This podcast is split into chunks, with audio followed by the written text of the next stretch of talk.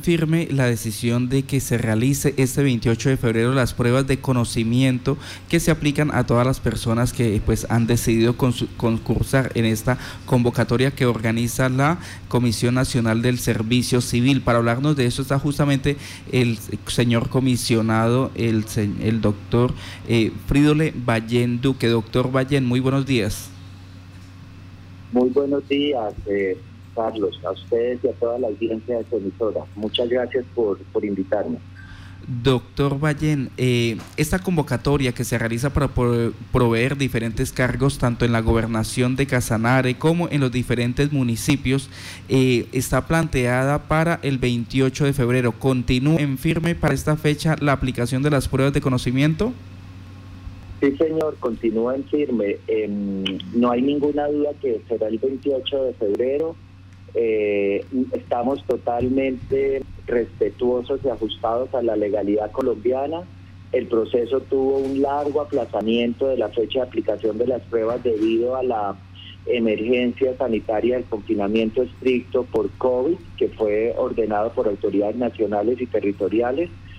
Pero en, en todos los esfuerzos que se hacen en el país por volver a una vida con normalidad, a pesar de la presencia de COVID, eh, las actividades de la Comisión Nacional del Servicio Civil fueron las últimas en retornar, digamos, a esas actividades. Primero se activó la banca, luego se activaron los servicios de primera necesidad, luego se activó la industria de la construcción, el comercio, etcétera.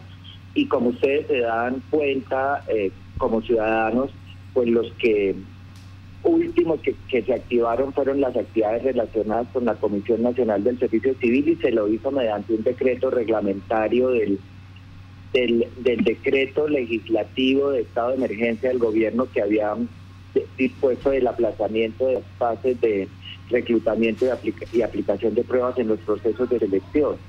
Ese decreto previó que se pueden aplicar las pruebas observando condiciones de bioseguridad en el caso que todavía tengamos presencia de COVID, como realmente eh, lo está en este momento, eh, y las medidas de bioseguridad para poder aplicar eh, las pruebas están reguladas en una resolución del Ministerio de Salud que es la 666 del año 2020. la misión va a observar esas medidas de bioseguridad que comprometen, por supuesto, a la comisión como entidad, a la universidad responsable de aplicar las pruebas y muchas de las medidas de bioseguridad están eh, dispuestas para ser cumplidas respetuosamente por los aspirantes. ¿Eso qué quiere decir? Que habrá algunos que de pronto no tengan ni las observen como se les indique con antelación y estos aspirantes eh, que no tengan eh, el rigor en practicar lo, solicitado y recomendado no podrán seguramente ingresar a los lugares de aplicación de las pruebas. Una de las medidas de bioseguridad más importantes que se van a tener en cuenta para garantizar distanciamiento de los aspirantes es que las pruebas las vamos a aplicar en dos grupos, es decir, los aspirantes citados eh, para ese día pruebas no sean citados todos a la misma hora eh, un 50% se citará en horas de la mañana y otro 50% en horas de la tarde, lo que quiere decir que no estarán sentados el mismo número de aspirantes eh, por salón como se acostumbraba en aplicaciones anteriores a la pandemia. Doctor eh, Fridole, eh, frente a esta eh, sugerencia, esta posibilidad de que se presenten las pruebas unos en la jornada de la mañana, otros en la tarde, pues se hablaba de que no existía el compromiso, el, el principio de la igualdad de oportunidad, porque los de la mañana podrían salir y hablar sobre las pruebas con los de la tarde y los de la tarde tendrían una ventaja, una ventaja adicional. Eh, no, por supuesto que eso que usted acaba de mencionar fue tomado en cuenta con especial cuidado. No todos los aspirantes contestan los mismos cuestionarios eh, porque aplican para empleos diferentes. Eh, entonces se tomará el cuidado de que quienes asistan en una jornada apliquen pruebas distintas a quienes asisten a la jornada de la tarde. Es decir, que los cuadernillos no son iguales. Eh, doctor Fridole, en el momento eh, para las personas que van a realizar esta prueba de conocimientos, pero que se encuentren en ese momento eh, con resultado positivo para COVID-19, ¿cuál va a ser el método de aplicación? ¿Pierden la oportunidad o hay otra posibilidad para que ellos lo puedan presentar? Pues voy a responder coloquialmente, como usted lo ha dicho, pierden la oportunidad, porque em, y, ayer se dictó una sentencia eh, del Juzgado Único Penal del Circuito de Yopal muy ilustrativa del, tema, incluido el punto que usted acaba de señalar. Las pruebas de ingreso a procesos, eh, las pruebas para procesos de selección con fin de ingresar a empleos del Estado tienen un carácter de interés público y masivo y el propio juez lo dice en la sentencia, si se tomara en cuenta cada situación individual de cada de los aspirantes, de cada uno de los aspirantes, nunca terminaría un proceso de selección porque los aspirantes en los procesos de selección para empleos del Estado se cuentan por miles.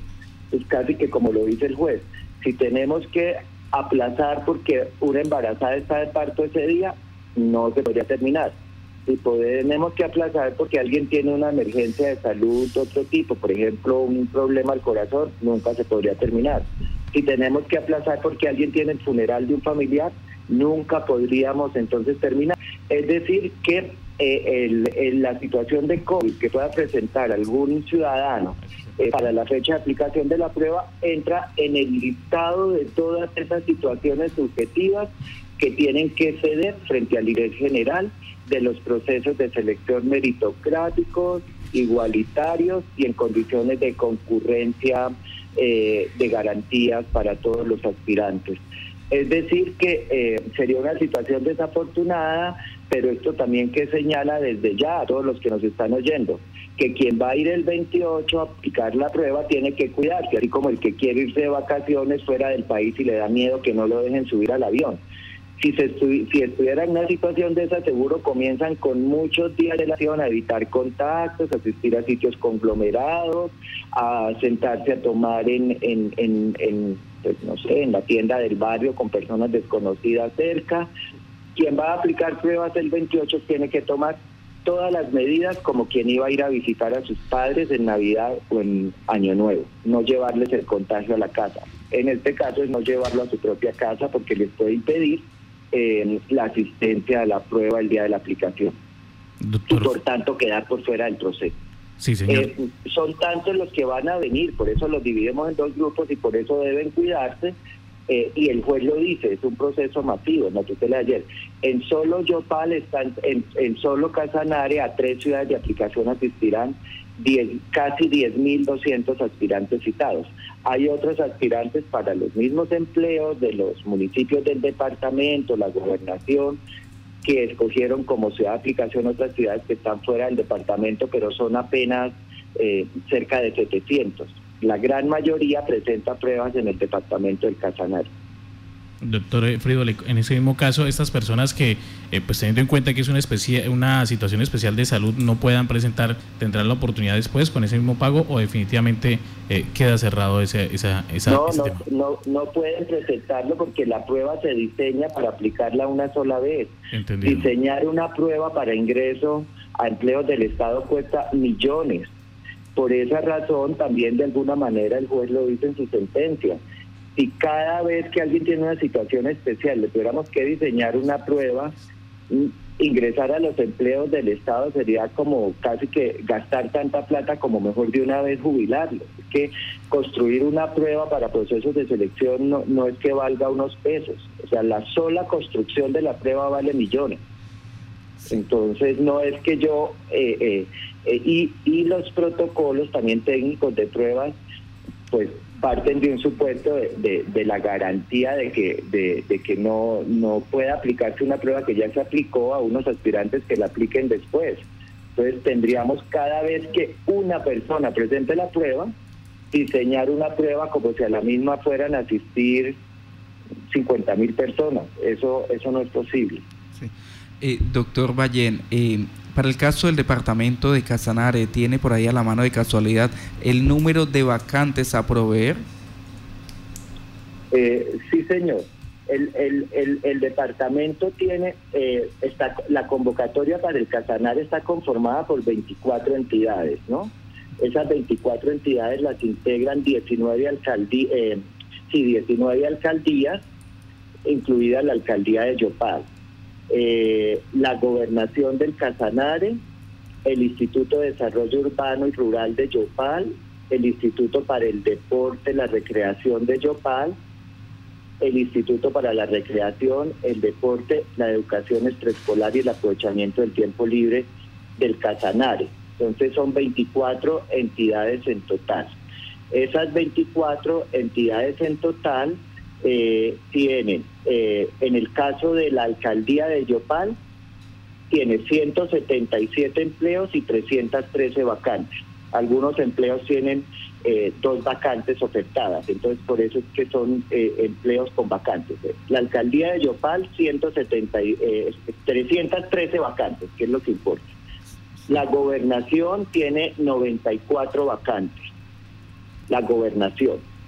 Y el total del departamento tiene 400, 699 eh, empleos. O sea, el, sumando todos los municipios y las eh, entidades que les mencioné. Es decir, Casanare en esta convocatoria oferta, redondeando cifras, 700 vacantes, de las cuales 313 son de la alcaldía de Yopal y 94 de la gobernación. Las otras son de los 18 eh, municipios restantes y las instituciones que mencioné hacen parte del proceso.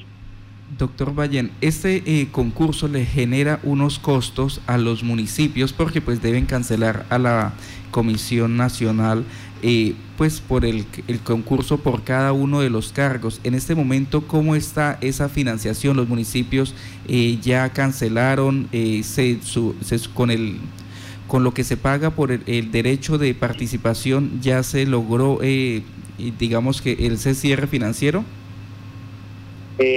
la convocatoria logró, como dicen también a veces en el sector privado, punto de equilibrio con el pago de la de, de, todas las entidades de, que hacen parte del proceso de la convocatoria territorial, que son, son muchísimas, son casi 170 entidades eh, pertenecientes a 10 departamentos de Colombia.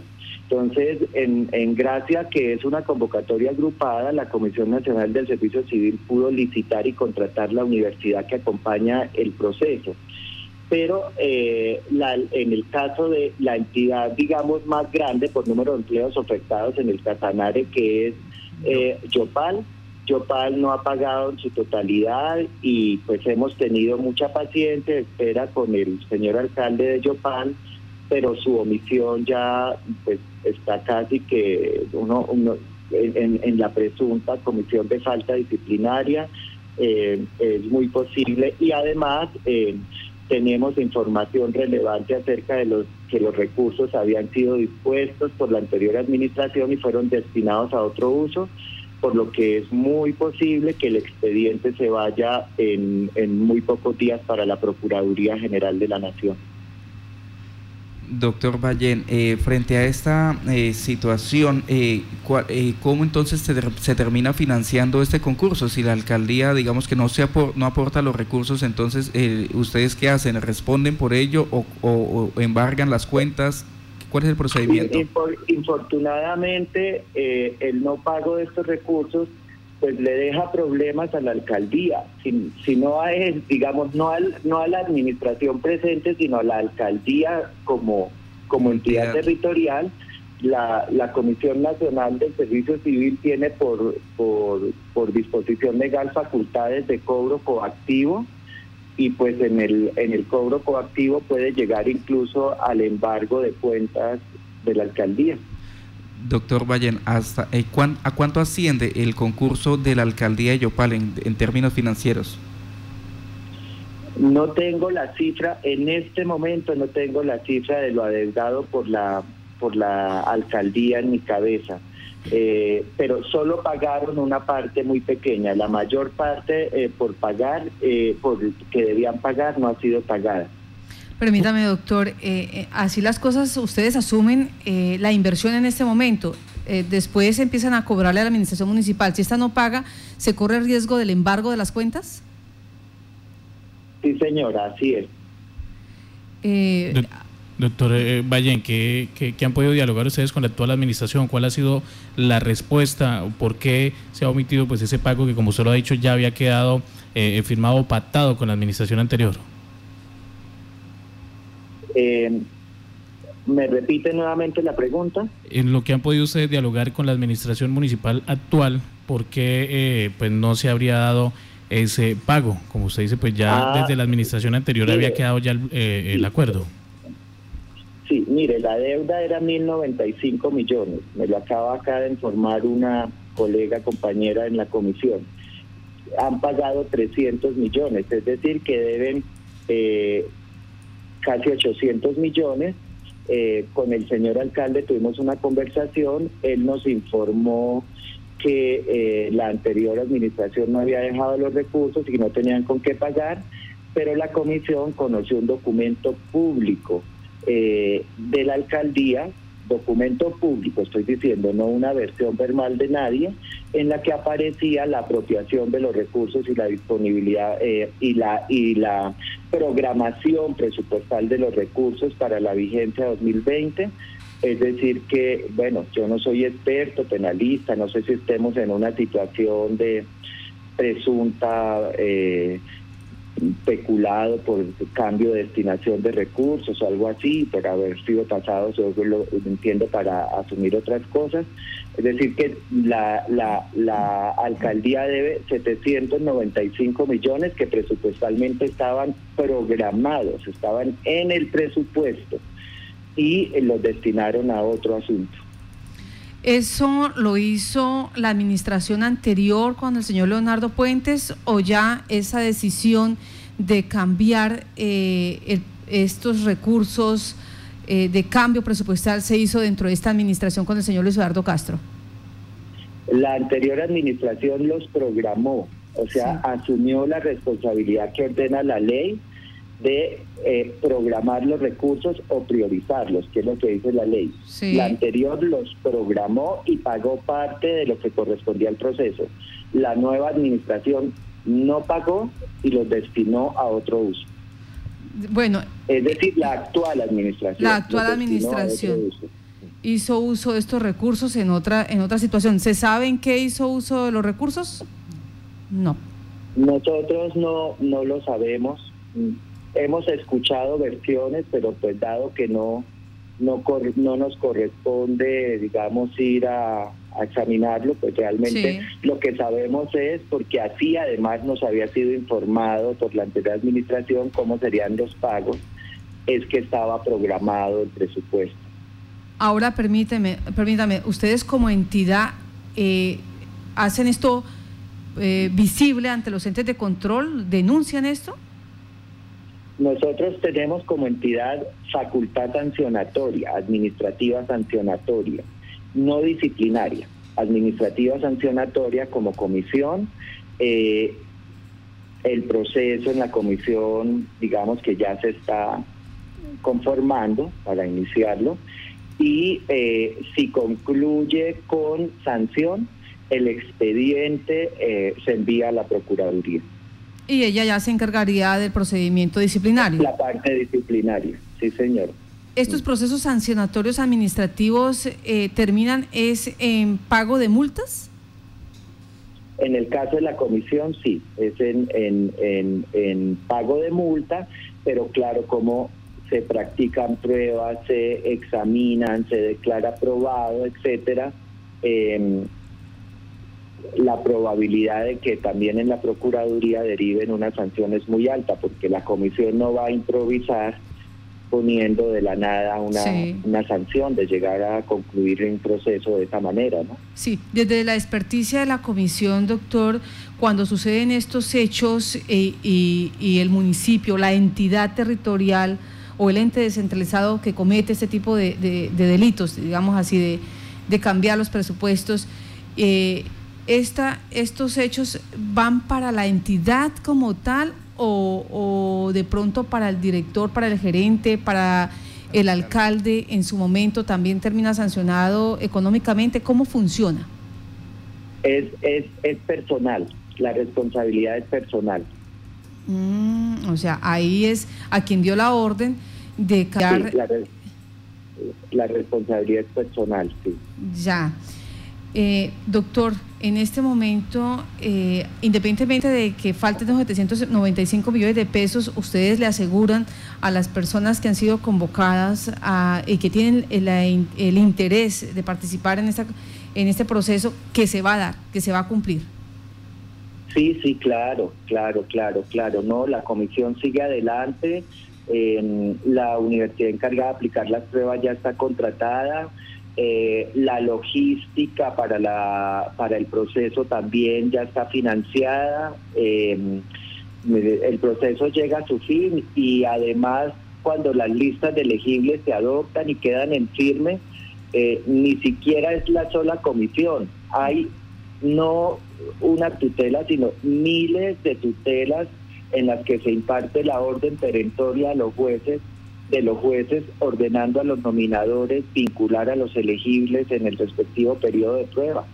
O sea, no después de que hay una lista de elegibles en firme donde aparece un nombre en orden de mérito de personas que participaron en el proceso, eh, no hay argumentos posibles de que el, el provisional o la provisional es madre cabeza de familia, que tiene una condición de esto, de aquello, etcétera. No, en Colombia el, el principio de mérito prevalece sobre las situaciones subjetivas especiales de las personas provisionales que vienen ocupando los empleos, porque los provisionales no ingresaron a la administración pública por un concurso, compitiendo con otros, ingresaron pues seguramente porque cumplen los requisitos, tienen competencia, son buenos trabajadores, pero alguien los recomendó, alguien los reconoció, alguien les pareció que era mejor que otros, pero no convocando a que muchos ciudadanos en condiciones de igualdad pudieran participar por esa vacante. Doctor Fridole, muchos alcaldes eh, se han planteado eh, durante, este, durante este periodo constitucional eh, realizar lo que se ha denominado reestructuración administrativa y en muchos casos pues es la creación de, nuevos cargos. Esos nuevos cargos, ¿cómo se van a proveer? ¿Se, ¿Luego se, se saca un nuevo concurso más adelante o, o, se, o se llenan con las listas de elegibles?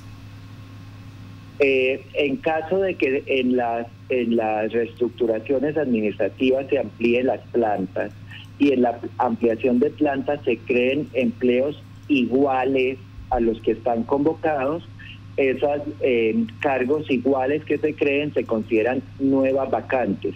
Y lo que dice la ley es que toda nueva vacante que eh, aparezca durante la vigencia de las listas de elegibles, que es de dos años, se debe proveer con las listas vigentes. Y las nuevas vacantes se pueden dar por causas como eh, causales de retiro del servicio normales, pensión de jubilación, renuncia voluntaria, muerte, destitución, bueno, etcétera, y una como la que usted señaló, ampliación de la planta. Eso es, eh, en ese caso, eh, si los empleos son iguales a los ofertados, deben proveerse con las listas de elegibles. Y si la naturaleza de los empleos son de carrera administrativa, porque podría también en una ampliación de la planta, eh, algunos empleos de la, de la planta ampliada ser también de libre nombramiento y remoción. Para esto no se aplican las listas. Señor comisionado, los oyentes le hacen dos preguntitas rápidas. Pilar Martínez pregunta si se debe presentar la prueba de COVID negativa para ingresar a, eh, realizar la prueba. Y eh, Luisa Guzmán pregunta que cómo es la metodología de la presentación de las pruebas.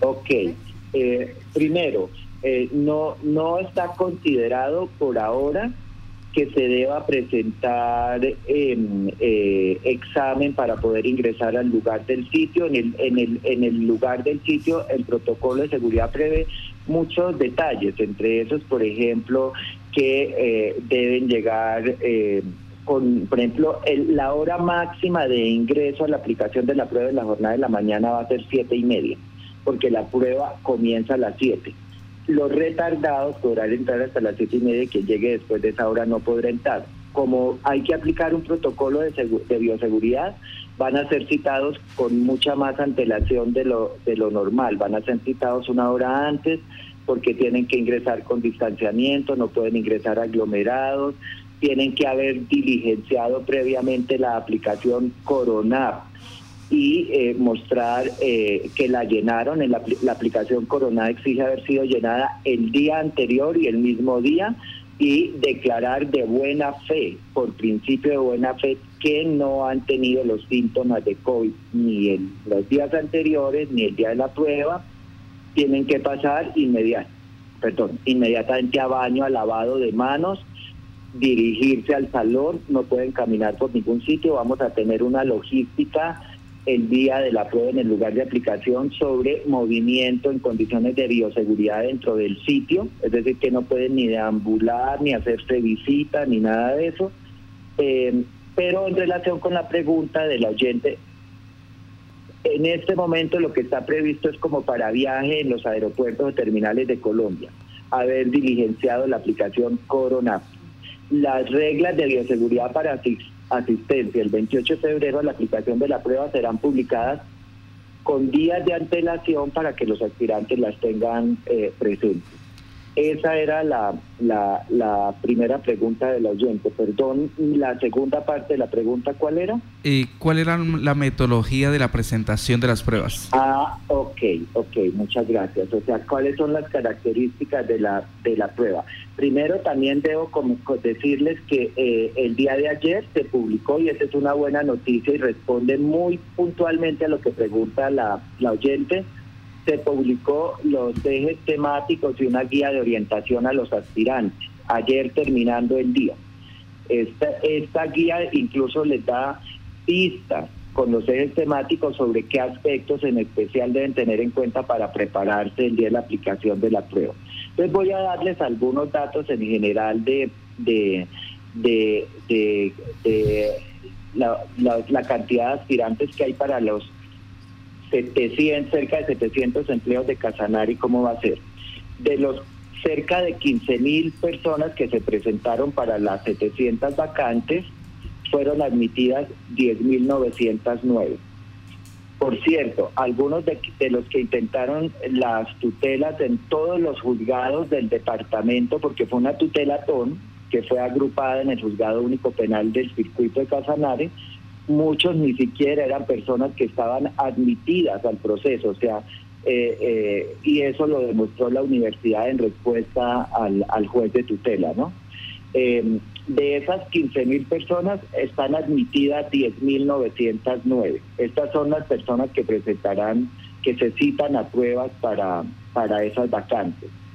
De esas eh, 10, eh, de, casi 11 mil, eh, presentan en el departamento 8.270 personas en Yopal, 1.465 en Villanueva, casi 1.500, y 456, 500 digamos, en, en Aripor. Eh, como les señalé, las pruebas se aplicarán en dos jornadas, o sea, esas cerca de 11.000 personas se dividen en dos grupos y eh, las pruebas tienen una duración aproximada, tienen una duración máxima de cuatro horas, es el tiempo que se le dará a los aspirantes. Pero he hecho, he hecho un pilotaje a pruebas como las que se van a aplicar, eh, muchos juiciosos, concentrados, bien hecho el examen, lo pueden contestar entre dos horas y dos horas y media. Es decir, que es muy posible que los sitios estén, estén en un altísimo porcentaje evacuados eh, eh, al, al, al más, a más o menos tres horas de haberse iniciado la prueba. Los mismos serán objeto de desinfección y de otra vez limpieza en condiciones de bioseguridad para la aplicación de pruebas en la jornada de la tarde. Eh, habrá tres pruebas ese día. Los aspirantes el mismo día presentarán, perdón, eh, dos pruebas. La prueba de competencias básicas y funcionales y la prueba de competencias comportamentales. Esa es la el tipo de pruebas. Eh, para poder pasar las pruebas eliminatorias, que son las básicas y funcionales, deben obtener en el examen un puntaje mínimo de 65 puntos. Quien obtenga, quien, quien obtenga ese, puntaje continúan el proceso. Y vamos a tener, eh, eh, eh, para el caso de los que se presenten a los empleos del nivel asesor profesional y técnico, una prueba de competencias básicas y funcionales con 80 preguntas y la de competencias, competencias comportamentales de 23 preguntas. Y el nivel asistencial está dividido en dos grupos. El nivel asistencial es de secretarias, auxiliares, eh, bueno, eh, em, ese es el que se conoce como el nivel asistencial. En el nivel asistencial hay servidores asistenciales administrativos y hay asistenciales operativos. Esos asistenciales operativos, algunos todavía hoy son vigilantes en colegios, personas de servicios generales, toderos, etcétera. Y para el caso de los asistenciales administrativos, la prueba será de 80 preguntas para competencias básicas y funcionales y 23 para comportamentales. Los asistenciales operativos tendrán una prueba mucho más corta y, digamos con un diseño más más amiga, más, mucho más fácil de, ejecutar y solo tendrán 48 preguntas en la prueba de competencias básicas y funcionales y 23 en las comportamentales.